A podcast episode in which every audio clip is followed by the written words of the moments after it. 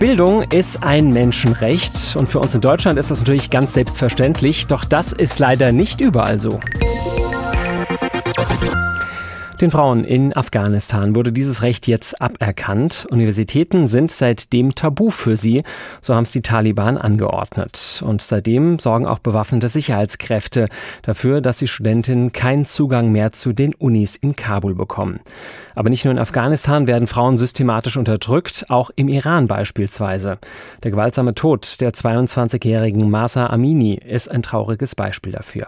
Abdel Hakim Uri ist Islamwissenschaftler und leitet den Fachbereich Islamische Theologie und Religionspädagogik an der Pädagogischen Hochschule in Freiburg. Ich habe kurz vor Sendung mit ihm gesprochen und ihn gefragt, in vielen islamischen Ländern werden Frauen unterdrückt. Warum haben diese Länder denn so viel Angst vor den Frauen? Sie haben nicht nur Angst vor den Frauen, sondern auch Angst vor der Freiheit der Frauen nämlich die Frauen eine aktive Rolle in der Gesellschaft übernehmen dürfen und die männliche Herrschaft in muslimischen Ländern und in einigen Gemeinden im Westen befürchten diese Freiheit der Frauen. Das heißt, sehen sie ihre Macht, ihre Deutungshoheit in Gefahr. Mhm.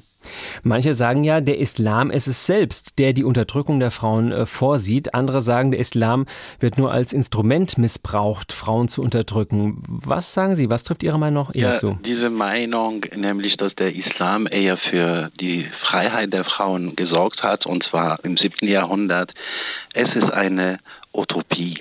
Und diese Utopie wird auch von muslimischen Feministinnen vertreten. Allerdings diese Feministinnen sind nicht in der Lage, die juristische politische Seite des politischen Islam in Frage zu stellen. Wir können hierbei einige Hinweise geben, und zwar, wie der Koran eine zentrale Rolle bei der Unterdrückung der Frauen spielt und die Männer werden dadurch ermutigt, über das Schicksal der Frauen zu entscheiden. Hm. Zum Beispiel in der Sure 4, Vers 3 ist der Mann erlaubt, bis vier Frauen zu heiraten, sowie mit seinen Sklavinnen in Konkubinat zu leben. Und gleichzeitig ist auch erlaubt, zum Beispiel vier Frauen zu heiraten. Darüber hinaus in der gleichen Sure, Vers 34, betont der Koran die einseitige männliche Dominanz gegenüber Frauen, denn die Männer stehen über die Frauen. Das sind Beispiele, nämlich wo die Unterdrückung der Frauen im Islam legitimiert wird, und zwar legitimiert anhand kanonischen Quellen, sowohl durch den Koran als auch durch die Tradition des Propheten. Und die männliche Herrschaft findet Antworten und deshalb möchte diese klassische Geschlechterrolle beibehalten. Hm.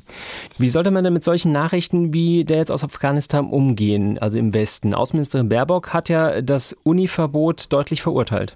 Das ist richtig. Das müssen wir nicht nur unsere Politiker, sondern auch unsere Kirchen und auch die Muslime hier vor Ort, im, also im Westen, nämlich, dass sie laut sagen, das ist eine sehr traurige, eine sehr gefährliche Entwicklung, nämlich des politischen Islam, dessen Aufgabe in erster Linie die Frauen zur Unterdrückung ist. Ja, also das müssen wir laut und klar verurteilen.